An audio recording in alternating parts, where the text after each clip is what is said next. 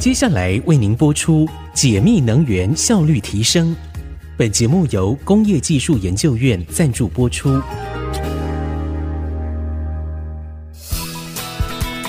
解密能源效率提升。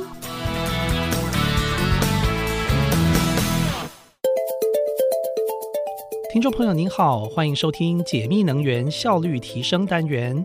今天的主题是储能系统。厂办能源效率调节好帮手。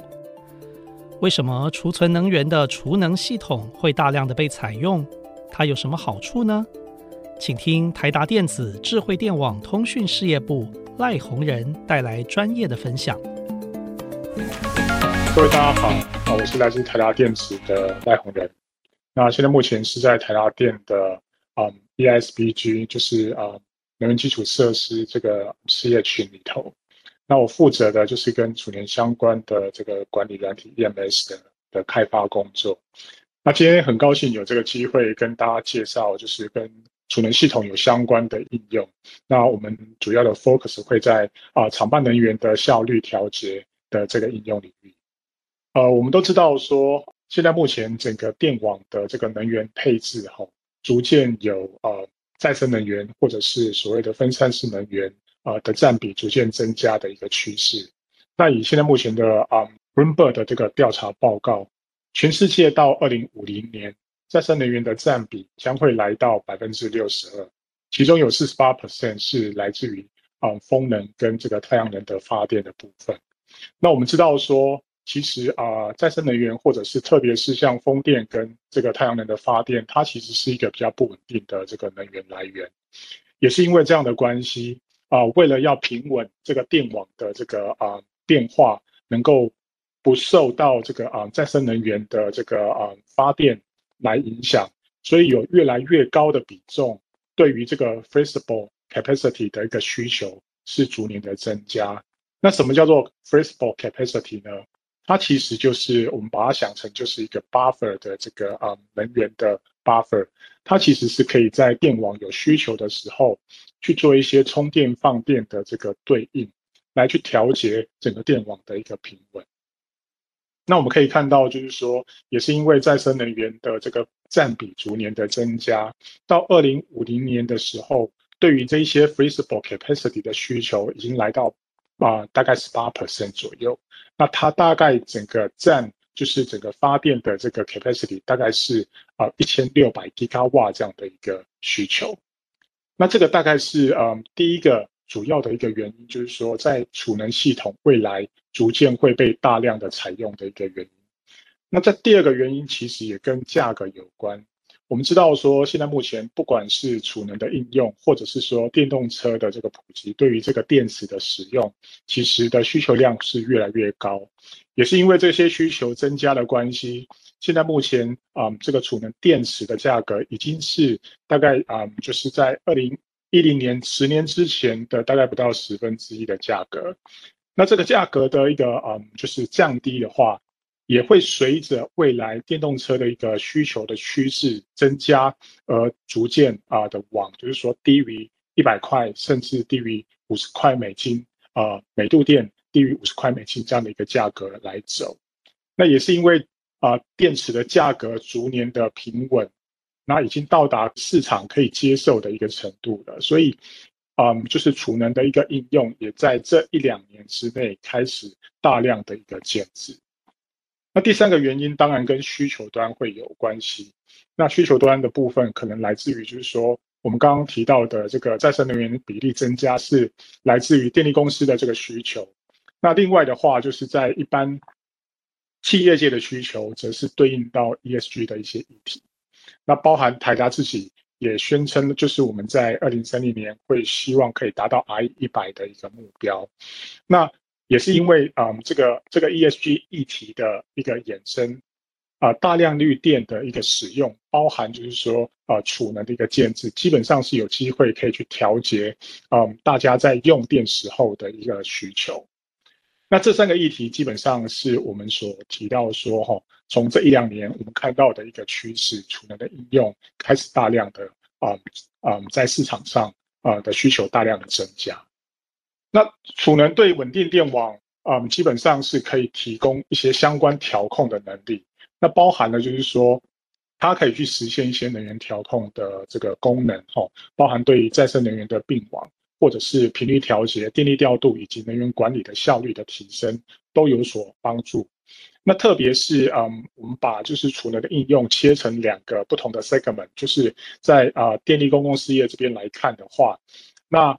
基本上在传统的这个电机发电机电厂的一些相关的应用，它有配置这个储能的需求，来去做到一些全黑启动啊、备用电源啊、频率调节以及自动发电控制等等的功能。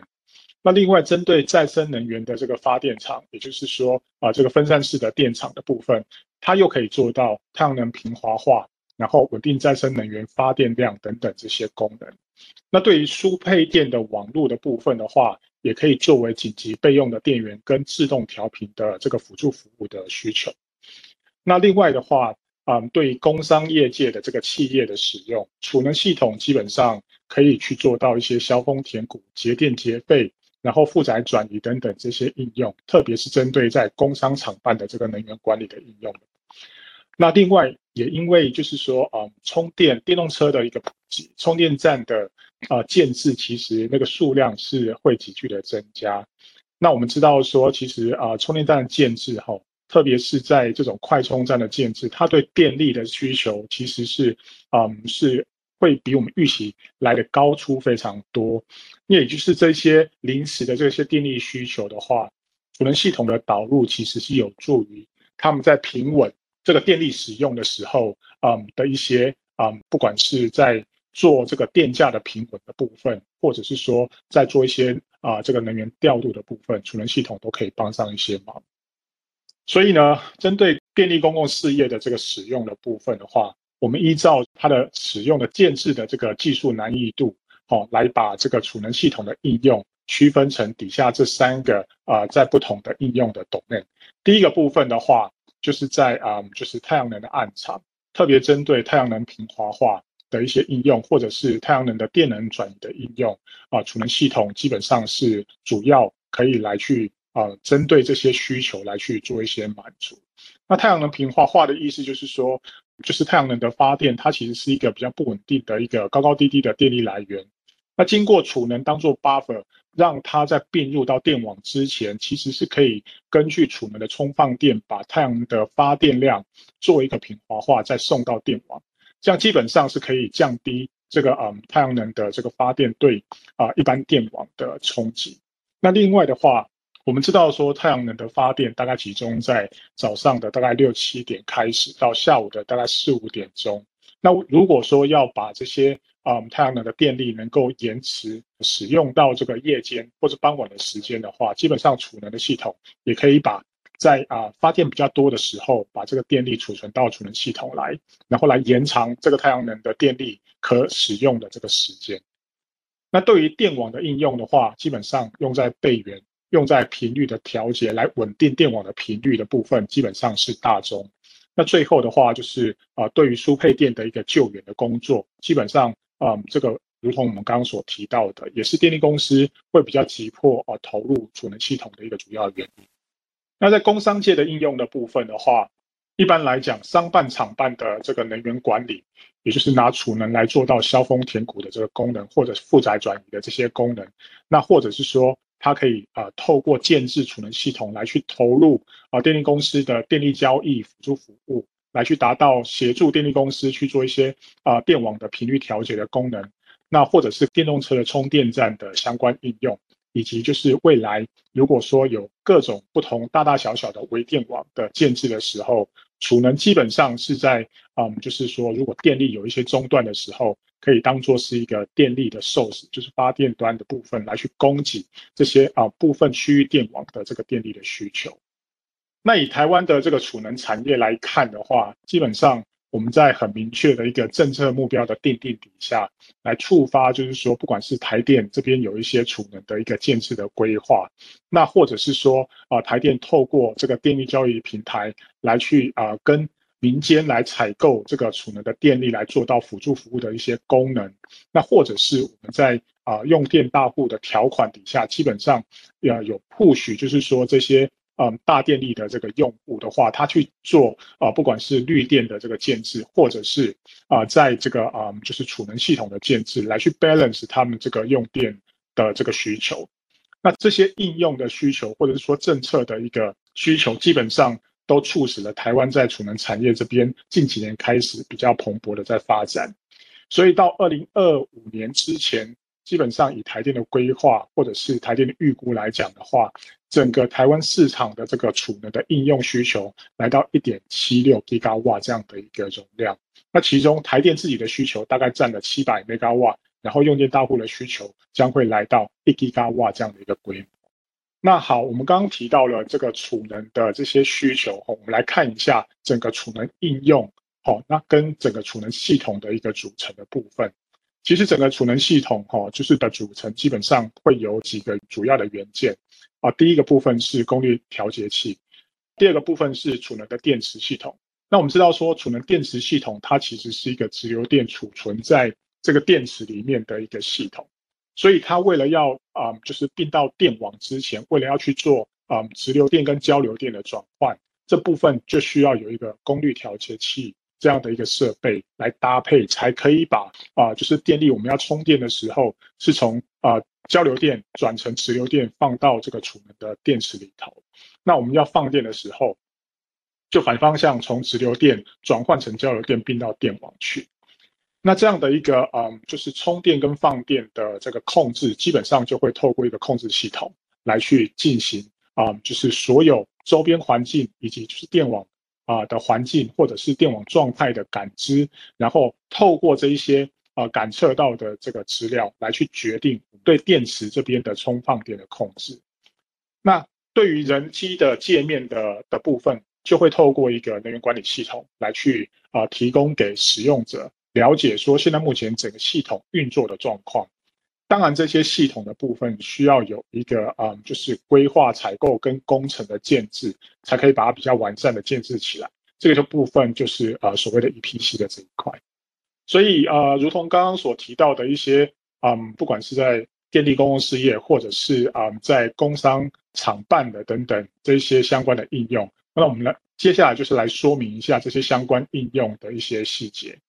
那如同刚刚所提到的，就是说，哈，电力公司因为再生能源的占比逐渐增加，那也是因为就是说电动车的逐渐普及，所以我们的用电曲线未来可能会出现第二尖峰，是在傍晚的时候啊，大概七点到八点这段时间，主要是因为太阳能的占比啊逐年增加之后，太阳能的这个发电大概是在六七点的时候会啊逐渐往下降，但是大家回到家开始要去对电动车充电的时候，又有一波的用电的需求，那基本上这个用电的尖峰就会造成就是电网里头啊、就是供需的部分的变化会比较大一点。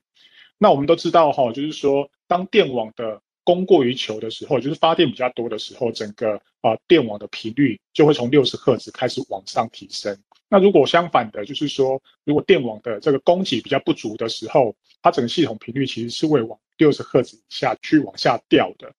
那也就是说，如果我们要维持整个电网频率的一个平衡，维持在六十赫兹上下去做震荡的话，那我们基本上就可以透过啊、嗯，就是储能系统对啊、嗯、这个电网去做充电跟放电来去协调。啊，整个电网的这个电力的供给跟需求的部分，来达到平衡的状态，也就是可以做到稳定电网频率这样的一个目的。所以这里提到的辅助服务的控制，特别是针对呃电网的系统频率往下掉的时候，啊、根据它的一个反应的及时性，会有啊、就是频率响应的部分，然后及时的这个反应的部分，跟补充备转的这个啊、呃、辅助服务的部分。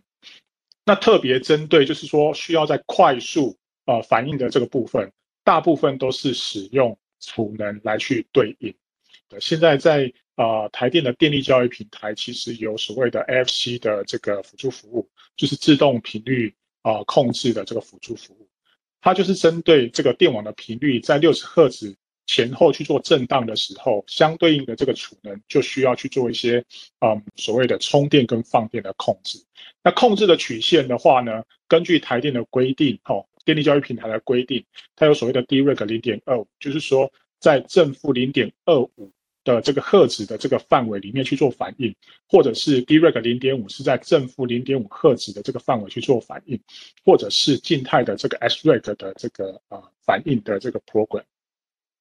那整个啊、应用的部分哈、哦，基本上还有涵盖到就是说整个太阳能的这个平滑化的这个需求。那这里也是一个案例哈、哦，就是说我们之前在啊、就是能源局所建置的这个永安电厂，就是啊、永安高雄永安的这个太阳能电厂，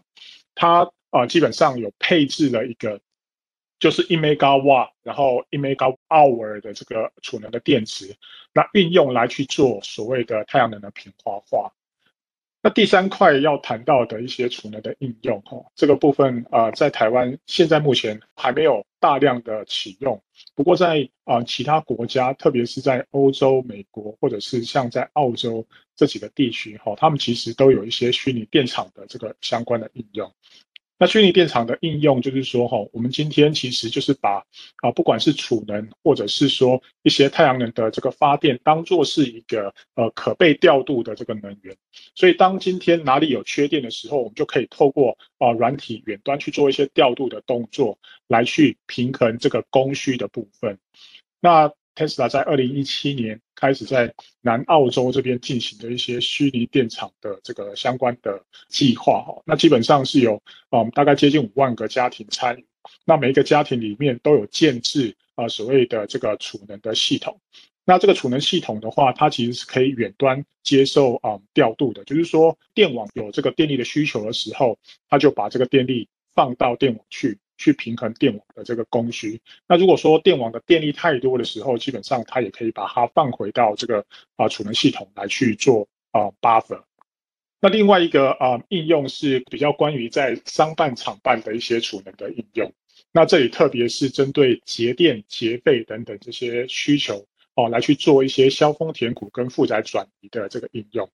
那所谓的削峰填谷的话，基本上就是在嗯就是嗯。这个用电的需求比较高的时候，它其实是可以啊、以储能的这个放电来去供给这个电力需求比较高的时候的这些用电的需求。那当用电的需求比较低的时候，我们其实可以把这些啊、呃、电力把它储存到这个储能系统里头来，也就是在某一条啊、呃、这个我们设定的控制线以下，我就是对储能系统去做充电。那这个部分的话，基本上。大部分都发生在夜间的时候，会对储能系统去充电，然后在日间的时候有比较用电高峰的时候，我们就以储能系统的放电来去应应这个需求。那另外的话，负载转移，特别是针对啊、今天可能有所谓的时间电价这样的一个需求的时候，我们在不同的时间区间，我们以储能就可以把它作为就是一个 buffer，就是说啊、电价比较高的时候，我可以把它放出来来去弥补。我在电价高时候的用电需求，然后在电价比较低的时候，基本上就是像夜间的时候，就把电力充到这个储能系统里头来。它的一个应用情况其实跟削峰填还蛮类似的，只不过依据的一些需求状态，可能是以时间去做一个区隔，来去做这个所谓的负载转移的操作。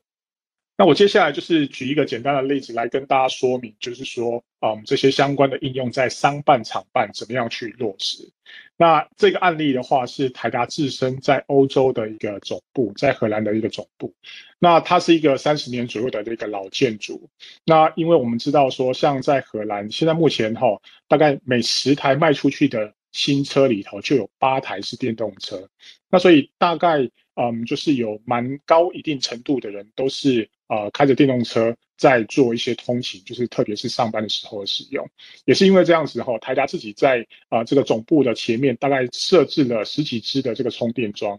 可是呢，它是一个三十年的一个老建筑，过去的这个嗯，就是电力系统其实是一个嗯容量比较有限的这个电力系统，为了要呃就是节省呃相关的开支，没有全部。投入一些嗯金额去做一个翻修的一个情况底下，其实我们设置的太阳能的发电跟储能系统来去啊平衡这个充电桩的时候的一个啊电力需求，充电的时候的一个电力需求。所以在这个 case 里头是因应嗯就是下一个世代电动车的一个充电的需求，我们建置了这个啊电动车的充电设备在这个停车场，然后呢特别又增加了就是绿电来提供给这个嗯尖峰的时候的一个电力的使用，跟用储能来去 balance 来去优化他们的一个用电的情况。那我们在二零一九年评估整年的一个用电的需求，它的一个呃用电尖峰大概是二十六 k 瓦。好，但是如果说把一些相关的这个嗯，就是充电桩加入进来的话，我们评估它会在早上的时候，大家来上班的时候，会有一个充电的高峰，会来到大概一百四十三 k 瓦左右。那能源调度的一个方式就是说，根据我们今天的这些用电需求，我们去规划储能系统的大小，还有这个呃太阳能系统的 size。来去 balance 它整个用电的需求，那那那时候的目标是把它设置在说，我整个啊、呃、对电力公司的这个需量，我会签订在八十 k 瓦左右。那超过八十 k 瓦的这个电力需求，我是以储能的系统去因应。那低于八十 k 瓦的的这个部分的话，我就有机会拿这个嗯就是市电来去对这个储能系统去做充电。所以在整体的这个设置的跟规划的部分的话，好，除了这个充电桩，不管是 AC 或者是 DC 的这个充电桩的设置，好，那基本上我们 total 在这里设置的这个充电的这个需求的话，DC 的充电桩最高的这个充电量可以来到两百八十一 k 瓦，那 AC 的桩是可以来到两百三十八点五 k 瓦，也就是说，所有充电桩都在全力使用的时候，基本上它的一个电力需求会高过大概五百 k 瓦左右。好，那也是因为这样子哈，我们在屋顶其实就搭建了太阳能，大概五十 k 瓦的太阳能，然后另外的话就是设置了就是一百 k 瓦、两百九十三 k 瓦小时的这个储能系统来去因应这个啊，就是白天的时候的一个电力需求。那并且使用了一个啊，就是管理系统来去做这个整个电力的调控。那最后的结果，我们可以看到，就是说整个执行的结果，嗯，在嗯，就是今年大概三月到八月啊、大概五六个月的这个这段时间，哈，我们大概已经创造，就是说可以节电大概十五点六四 percent 这样的一个一个用电的呃费用。哦，所以简单的，我们今天的这个嗯，跟大家的介绍哈，来做一个简单的总结，就是说哈，储能系统的应用其实它可以。根据啊，不管是在呃电力公司公共事业的这个 segment，或者是在 C N I 商办厂办应用的这个 segment，有各自不同的一个应用需求跟啊调整，所以其实它是一个嗯多功能斜杠的这个应用，包含我们在商办厂办有一些节电节费的需求，那它就可以对应到一些削峰填谷、负载转移的这个应用情境。那如果说你今天是针对稳定电力的需求的话，它有电力备援、孤岛运转的这个功能。然后，如果是针对电动车的充电需求的部分的话，那我们今天也可以透过光充储的整合来去做一个灵活的调度，或者是针对就是企业它有 ESG RE 一百的这个需求的时候，那基本上我们也有这种绿电优先，然后以及能源转移的配置等等这些啊、应用调度的方式。那最后针对就是说电力公司的辅助服务的电力交易的需求的话，那我们有虚量反应或者是自动调频的嗯这个控制的部分，基本上都可以透过储能系统的灵活运用来达到相关的一个控制的目的。那以上大概是我今天针对这个题目的一个分享，谢谢大家的时间。迈向净零碳排的明天，需要你我一起来关心。解密能源效率提升，我们下次见。工业技术研究院邀您一起从节能走向创能，探索能源新商机。